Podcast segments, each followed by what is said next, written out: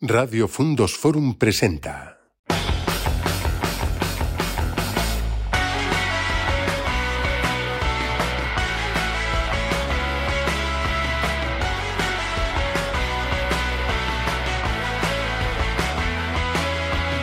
Sin nadie más a quien reclamar, me quedo solo en mis redes. Bienvenidos a un nuevo programa de El Empresario Onés en formato podcast. ¿Qué tal Buenos estás? días, ¿qué tal David? ¿Cómo andas? Todo fenomenal.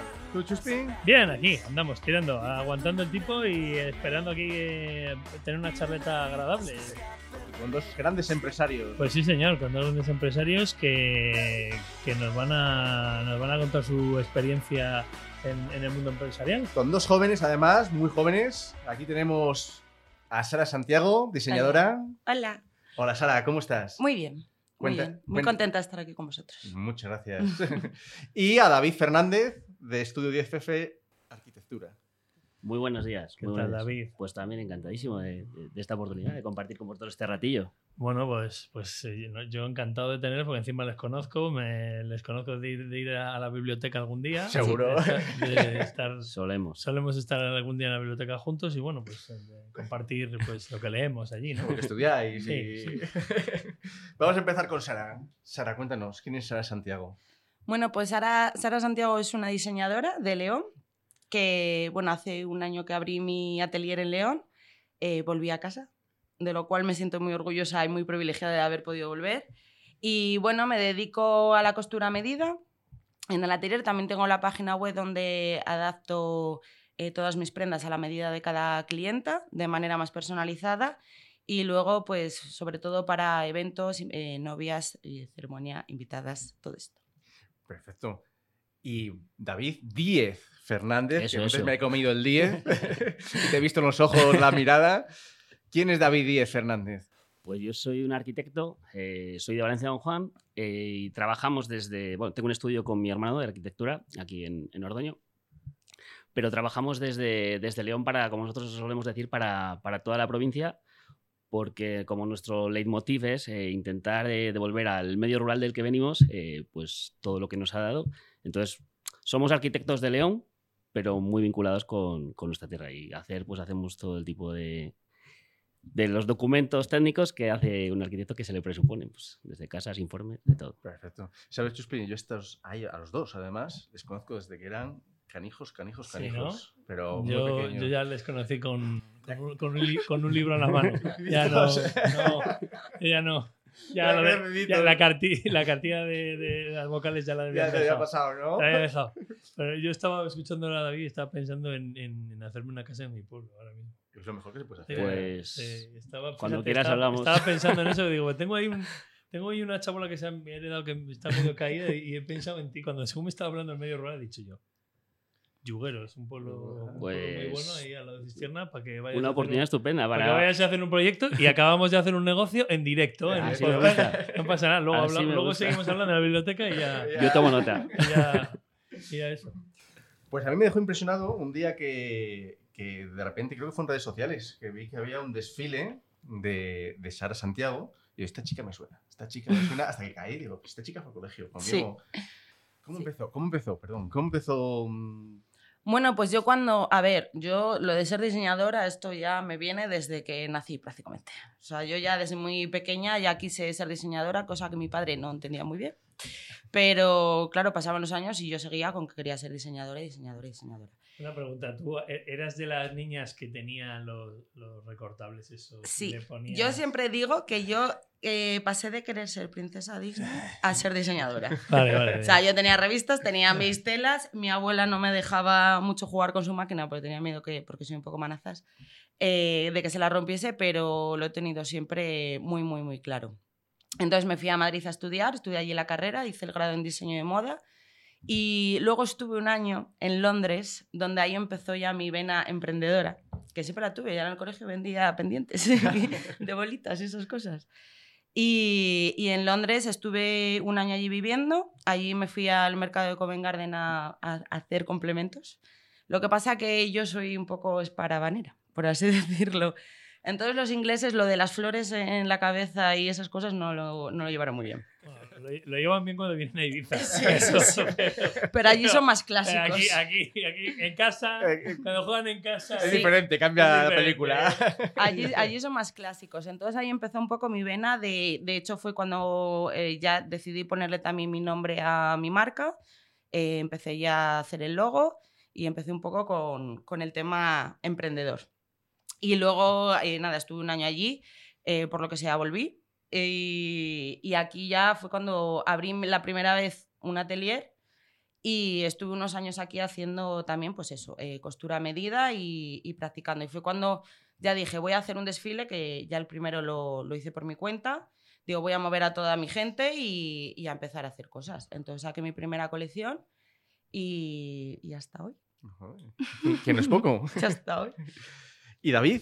Pues nosotros estudiamos en Madrid, tanto mi hermano como yo, pero siempre eso, volviendo un poco a lo de antes, teníamos la. Terminamos más o menos en 2013, que estaba todo esto un poquitillo parado, todo el tema de la construcción, más en la provincia de León, pero nosotros sí que teníamos como la ilusión de, de siempre volver a casa, o sea, intentar eh, desde, donde, desde donde empezásemos y como hasta donde llegásemos, eh, hacerlo en, en nuestra tierra. Entonces, sin un plan muy pensado, nuestra única idea era eso, volvernos a casa e intentar eh, a base de resistir, eh, que llegaran las oportunidades, tocar puertas, estar en sitios, eh, hacernos protagonistas un poco en, en nuestro entorno y desde ahí pues empezar a crecer. Entonces, un poco es eso. Empezamos en Valencia Don Juan, empezamos a trabajar por los pueblos de alrededor. Es muy bonito el proceso porque suena un poco desde a, a cosa, entre comillas, pequeña, pero en el medio rural ves cosas, eh, ves una vida, no sé, como muy real, eres muy protagonista no solo en la parte técnica como arquitecto, sino que te involucras, yo creo, de una manera como más cercana con las personas, porque al final como que las experiencias son como más, como más directas y eso nos ha ido llevando a crecer. Hombre, evidentemente tenemos la ilusión, por supuesto, de crecer en León, en León Capital, porque también estamos enamorados de nuestra ciudad. Pero eso, que al final es un proceso que una cosa es como poner piedrecitas, pues como las casas se hacen poniendo ladrillos, pues eh, nuestro camino es así, empezar poniendo piedritas desde nuestro medio rural eh, y hacernos un poco con la provincia. Y estamos bueno, abiertos un poco a, a todo, claro. Yo como soy de... Somos del mismo pueblo, Claro. de Valencia Don Juan, eh, sí que quería preguntarte una cosa que a mí siempre me hace... Me, me da mucha curiosidad. Y además podéis contestarme los tres.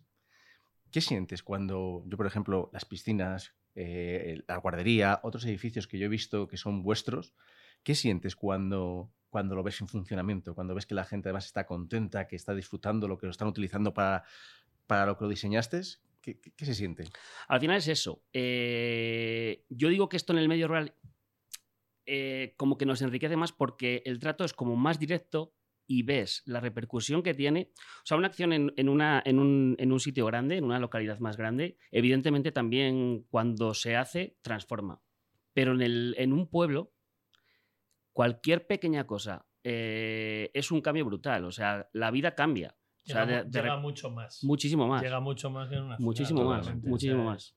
O sea, el menor, menos inversión produce más cambio en un pueblo sí, que más inversión en una ciudad. Está clarísimo. Claro. Yo, de- yo del sector que conozco un poco la fiesta de los pueblos, o sea, una orquesta. Una Claro. orquesta el, buena día, el cambia día de, todo. el día de la fiesta, o sea, Cambia todo. Yo no lo tengo trabajado, Cambia pero lo tengo vivido eso. lo tienes vivido. Eso cambia todo. Está, es que hay plazas donde hay gente eh, profesional sentada en un banco esperando que venga Ah, el, el escenario de la orquesta. Claro, claro. Totalmente. Ah, sí, o sea, sí. y, eso transforma también al pueblo en unos días que hay una trascendencia que en una capital. en una- ah, bueno, esto, venga. claro. Aparcar ahí ya sí eso. Y la de gente que trae. Y la gente que trae. O sea, una, puede o sea, cambiar totalmente. Y todo. la trascendencia en una ciudad de, de- de cualquier negocio eh, eh, en, un, en un pueblo cambia mucho, claro. Muchísimo. Y Sara, ¿tú cuando ves a alguien vistiendo tu ropa? Pues pa- para mí es un orgullo, aparte de, de la satisfacción de, de- de que alguien también haya confiado en mí, en mi trabajo, que le guste, que le guste lo que hago y mi estilo. Eh, yo siempre digo que son como mi- mis pequeños hijos, todas mis creaciones. Hombre, Entonces, eh, para mí es un orgullo. Y eso siempre digo que siempre que alguien el feedback es positivo, de me gusta lo que haces, enhorabuena por tu trabajo, todo esto, es lo que a mí me da fuerzas para seguir. De no tirar, porque claro, a ver, yo creo que todos los emprendedores han querido tirar la toalla mm, prácticamente todos los días. Casi todos los días. Escucha, y cuando, y cuando no eres emprendedor y llevas unos cuantos años también. Hay días que te levantas y dices, También, también. tirar la toalla, ¿eh? Pero, Claro. pero, pero la tranquilidad es diferente. O sea, dices, bueno, sí, cambio de trabajo, lo dejo. También yo, en mi experiencia, que también estuve cinco años trabajando para una empresa, eh, todos los días me levantaba diciendo, ¿qué hago aquí? ¿Qué hago aquí? ¿Qué hago aquí? Pero claro, al final de mes estaba contenta porque tenía un dinero en mi cuenta. Digo, ya luego la, la vida del emprendedor eso cambia. Pero también, también va un poco con el espíritu de cada uno, ¿eh? De, yo creo que... Porque hay gente que, que ni parada sabe... Ni, ni estando parados en pandemia sabe parar. O sea, te Sí, quiero decir, siempre tiene exactamente. cerebro para crear o para generar algo. Y yo creo que la pregunta de ¿qué estoy haciendo aquí? Creo que es una pregunta reflexiva que yo, que yo os digo que, que, que si nos la hacemos durante toda nuestra vida profesional, creo que es una, una reflexión sana. En el sentido de eh, qué puedo mejorar, qué puedo cambiar, o a lo mejor he, llegado a un punto en mi carrera que, que tengo que pegar un cambio, o, o a lo mejor siempre, eh, yo hablo desde mi humilde experiencia, que es que es siempre mirar afuera eh, hasta la gente que, mm, por así decirlo, más pequeña y la más grande. O sea, porque de todos aprendes. Mm. Aprendes desde una persona que acaba de llegar a la profesión hasta uno que lleva eh, 50 años. Entonces, la pregunta ¿qué hago aquí? Yo personalmente me la hago todos los días. A, a mí me, Cuando, cuando, cuando me Sí, levanto. no, sí, sí. totalmente. A mí eso es lo que me llamó mucho la atención en- durante la pandemia. Hubo varios, varios titulares de presidentes de AGE de diferentes provincias y a mí no se me olvida el de AGE Málaga que salía diciendo que él, como empresario, había muchos meses que ganaba mucho menos dinero o que tenía una nómina más pequeña que cualquiera de sus trabajadores. Que- y, y luego lo explicaba un poquito en la noticia en el que decía que, claro, que si fuera solamente a nivel económico, muchas de las empresas que hacen los jóvenes empresarios, los empresarios, los emprendedores, Bueno, dejarían de existir. Porque, Es que pero, es pero hay otras cosas que te llenan. O sea, hay otras cosas es, que. es la alimentación. Yo, yo personalmente, y te hablo desde mi, mi experiencia, y, y, David, es, yo estuve años sin cobrar hasta que levantas la empresa. correcto. O sea, y es una correcto. cosa que compartimos todos, Sí. Sí. que, que porque si no hacemos eso, no sale la empresa. No sale la empresa. Es que yo creo que emprender, más que.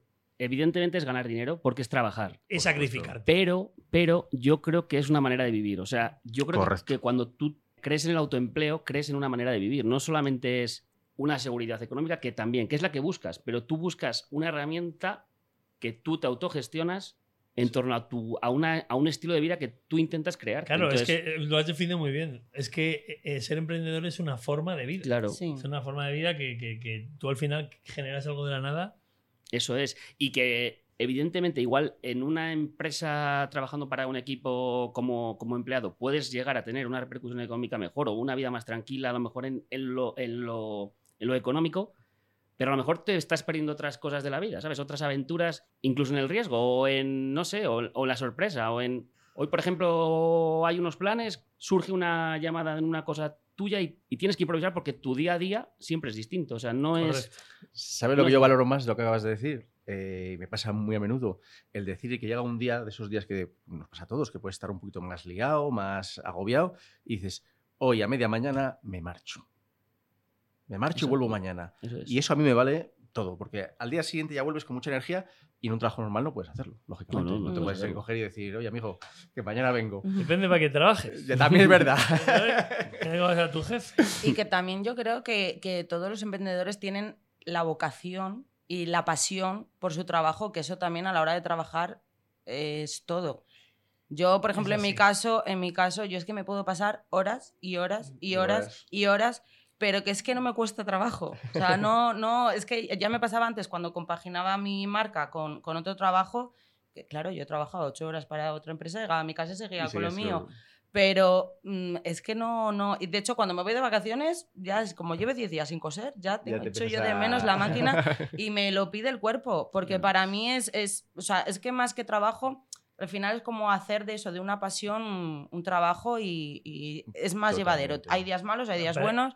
Eso es lo bueno de emprender, que tú eliges con Sí. qué emprendes. Sí, O sea, y al final co- tu elección es, es lo que marca que, que sea tu pasión y sea lo que te gusta. No vas a elegir, no vas a elegir una cosa que no te gusta. o sea, porque al final no le dedicarías tiempo y sería todo a, al- al- a tomar por saco. Chuspi, paramos un segundito y vamos con el espacio de Aprenda a Emprender con nuestros compañeros de Felen.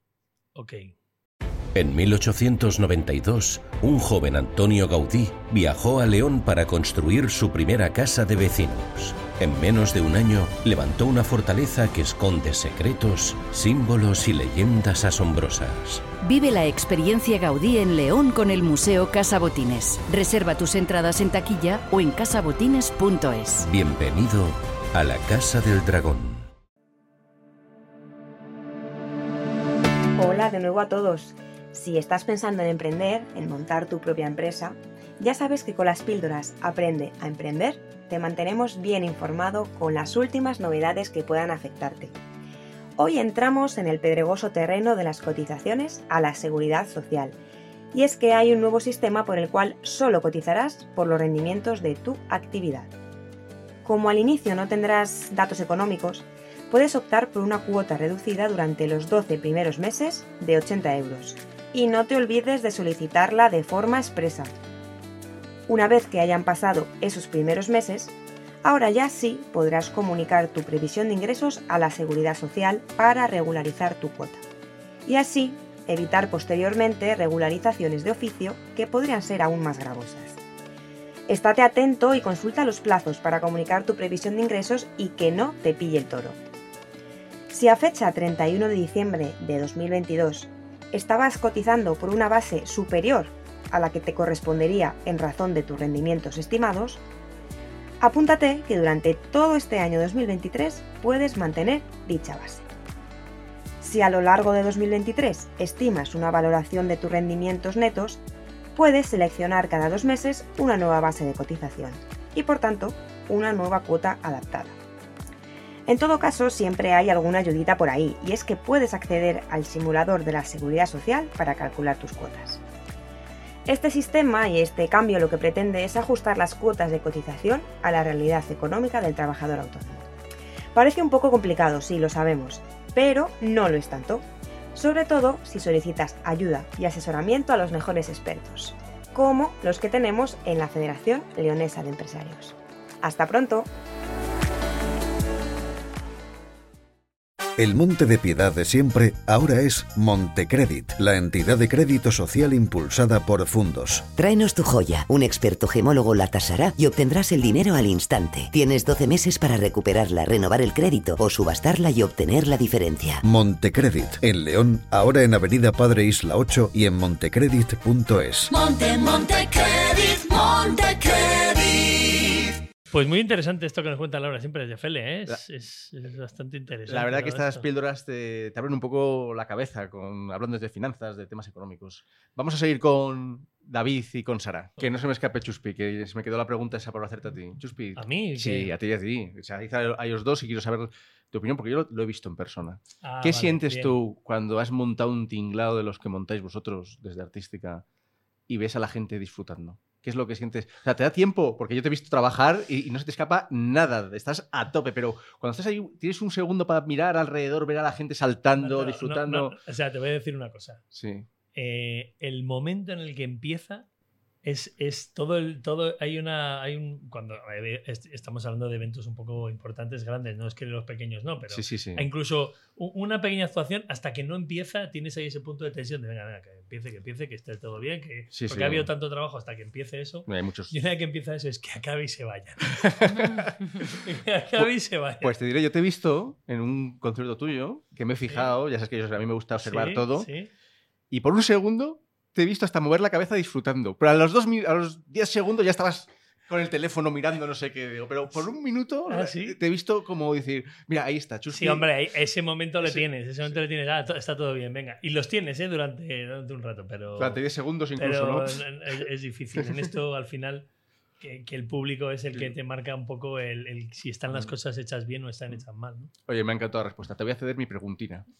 No fastidies. Te la voy a ceder hoy. Hoy me vas a ceder Te tu la preguntina. preguntina para que la hagas tú. Eh, es, que yo- es que, vamos a ver, David hace una pregunta en, to- en todos los podcasts que, me, que yo le, siempre le digo, ya vas a hacer la preguntina, porque es que se la desde que se, desde que creamos AG Sí, sí, juntos y en León y tal, siempre se la he escuchado decir y es y es y os hago yo la pregunta, me la cede, no sé si la voy a hacer, voy a hacer tan bien como tú, ¿eh? Es, Mejor.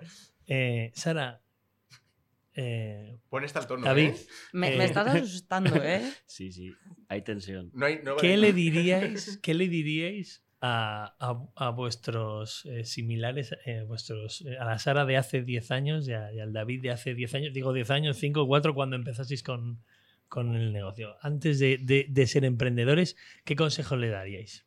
A la Sara, es que además justo este año, hace 10 años que terminé la carrera y que empezó un poco ya mi vida laboral y todo y los, los caminos. Yo es que la verdad, yo no me arrepiento de nada de lo que he hecho laboralmente. Quizá en el otro trabajo un par de años menos me hubiesen sobrado, pero bueno, también vino la pandemia de por medio que cobré. Entonces, como, como estaba cobrando, pues bueno, tampoco lo, lo quito.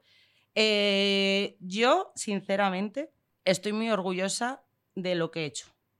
De, porque además mi mundo es un mundo muy complicado. Es un mundo donde ahora mismo la industria de la moda eh, está explotada por, por todos lados, porque ya tenemos eh, absolutamente de todo, tenemos ropa por todos lados, diseñadores por todos lados, ya gente muy formada por todos lados, que hasta hace unos años no había gente tan formada.